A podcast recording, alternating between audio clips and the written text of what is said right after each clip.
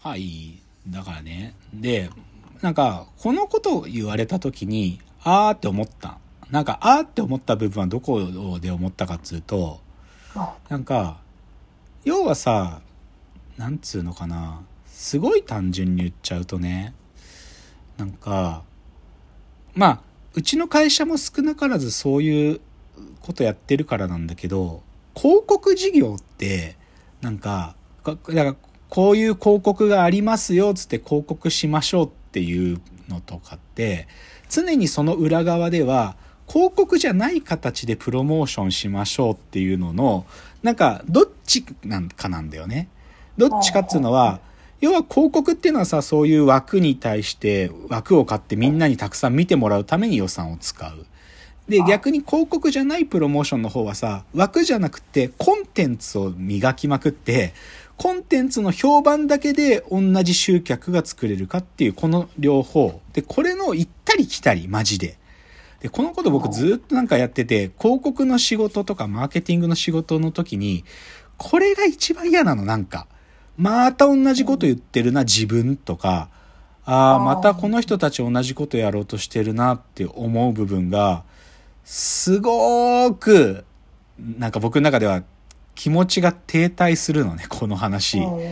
で、で、で、この博報堂の人、えっ、と、森永さんが、まあ、そのことをそのまま書いてたから、ああ、そう、すげえ、わかるわかると思って。でね、で、この本の中でも出てたかな。でも、そのトークイベントの中で最後に彼女が言ってたのは、じゃあ、こういう状況になった時、次どういうことの変化起きますかね？っていう時に彼女が言ってたのは、今度は、広告を今まで出してた、じゃあメーカーとか事業会社たちが、当然彼らのもの、も、ものを売ったりサービスを売ったりする会社なんだけど、彼らもコンテンツの会社になってくっていう変化がこれからより顕著になるって言っていて、で、一番わかりやすい事例で言ってたのは、あの、北欧暮らしの道具店っていう EC サイトわかる？まあ EC サイトというかメディアだけどね、あれってもはや。つまり、ライフスタイルについてのいろんな記事を紹介しながら、そこにくっついてる、なんか、その北欧暮らしの道具店っていうある種の生活スタイルをなんかちょっと一部体現してくれるようなものをそこで売ったりするっていう。これクラシコムって会社がやってるけど、でもクラシコムってもともと EC サイトだよ。なんかそういう雑貨屋さん雑貨 EC の会社だったのにもはやコンテンツの会社だからね。その暮らしについてのいろんなライフスタイル。で究極戦去去年は映画まで作ったからね。うん。だから、完全にそういうサービス売る事業会社だったものが、コンテンツ作る会社に変わってるっていう話になってて、でも僕ね、この見立てもね、多分甘いんだろうなって思う。甘いんだろうなって思うのは、じゃあ、他の会社もみんなコンテンツ作る会社になるでしょってなった時に、じゃあ、いいコンテンツが、コンテンツの会社になってそれで収益上げるっていう会社が横並びに揃った時に、だったらじゃあその中で目立つとしたら、まあ、その次は広告になるのかわかんないけど、でも、また同じ、なんかみんなが揃ってきたら、その中で自分だけが、こう、ちょっとだけ目立つためには何かしなきゃいけなくて、みたいな、これの感服で、すごい嫌だなと思ったね。嫌だなと思ったっていうのは、なんか、でも、同じなの。なんか、でも、正直こんなこと、インターネットのマーケティングに触ってたりとか、インターネットでコンテンツ作るってことやってる人たちからすると、こんなこと常識なのね。で、常識で、で、でもこれを繰り返してるよねっていうふうに言うっていうのは、現状認識としては正しいし、わかるんだけど、なんか、これ言って、嘆くスタイルって、また、老害的で嫌だなって思ったの。なんか、いや、だからさ、例えばさ、最近の若い子たちがさ、いや、もう全然ですよ。最近はディスコードで、なんかもう自分の、なんかそのスレッドみたいなの作って、そこでなんかどんどんこのキーワードで喋りたい人どんどん集めて、そこでみんなとコミュニティ作るんですよ。って若いやつが僕に提案してきた時に、僕がなんかいやお前それさ、つってさ、ツイッターでやってきたことじゃね？とか、なんかブロガーたちがやってきたことと一緒じゃね？つって、インスタグラマーとか TikToker とか言ってるけど、それブロガーのただの崩れだろ？とか、なんかそういうこと僕言いたくないのよ。半分そう思ってるけど、半分それの繰り返しでしかないと思ってるけど、なんか、そういう風に腐したりとか、嘆いたりするだけってなんかすごい老害的じゃん。で、で、そう嫌なの。僕なんか、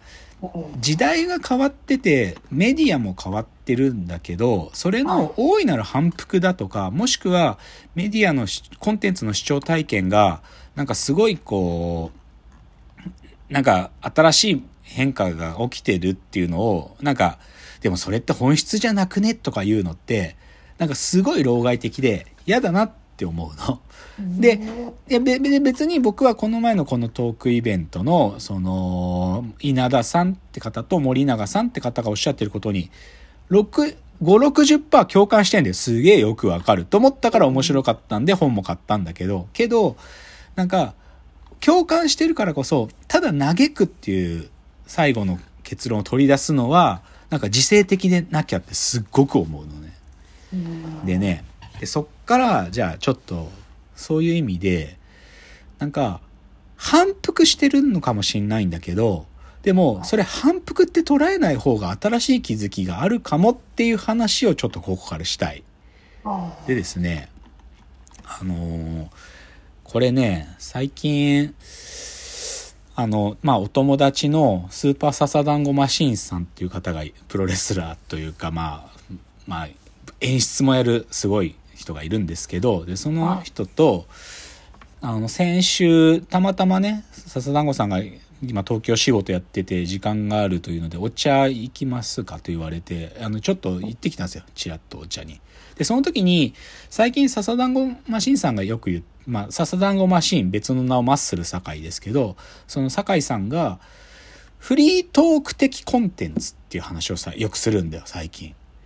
なんか、彼の最近よくしてる話は、今までクリエイターね、これはなんかいろんなジャンル含むよ。なんか音楽作る人も、なんかその演劇を作る人も、絵絵を描く人もとか、もうそれこそお笑いをやる人もとか、いろ、クリエイター全部なんだけど、クリエイターの人たちのクオリティを担保する一つの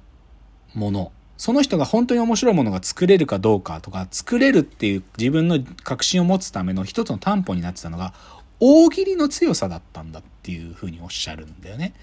少なくとも10年前までは大喜利が強いかどうかっていうのが、まあ、発想力だったり、違う視点を持っているかだったり、そういうことを見極める尺度になりうだから、大喜利が強いかどうかが、その重クリエイターの質を測る一個の担保だったんだと。なんだけど、ここ数年、それの潮目は変わっていて、今、そのクリエイターの強さを担保するものっていうのは、フリートークに変わってきているんだと。フリートークが強いかどうかが重要っていうふうにおっしゃってるのよ、酒井さんが。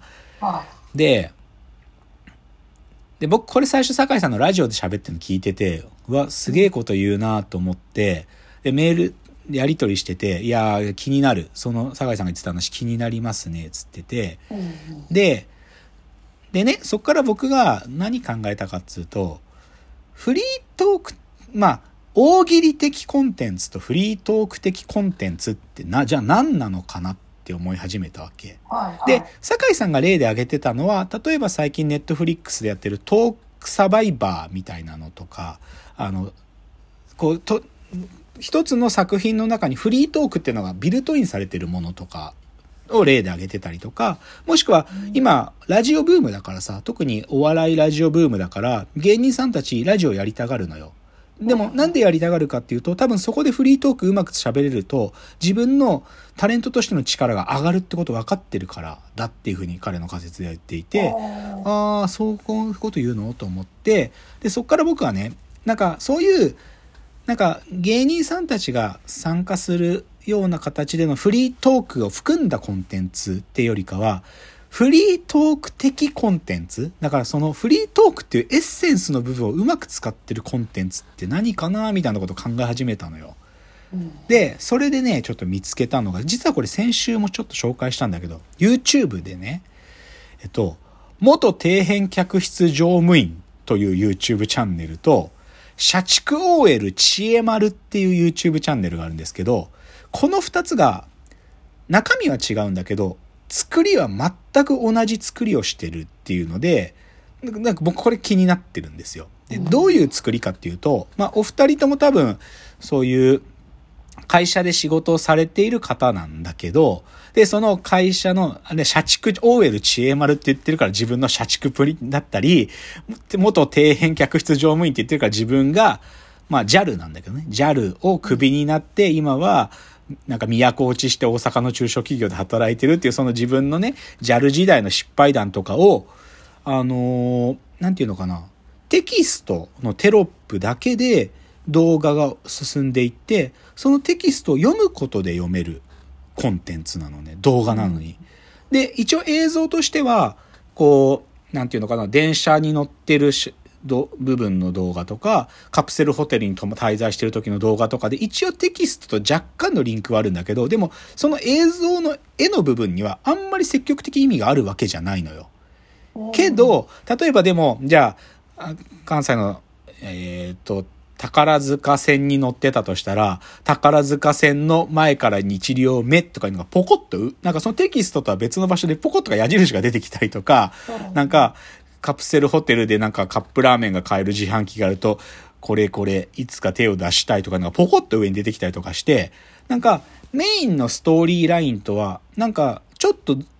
ちょっと逸脱的なものが画像の部分とか、そのテキストのテロテロップが出てくる場所じゃないところにポコッとが出てくるわけ。で、僕はこれを見た時、あ、フリートーク的コンテンツってこういうこと指すのかもなって思ったの。その話ちょっともう時間がないんで次のチャプターでもうちょっと補足しますね。じゃあ次です。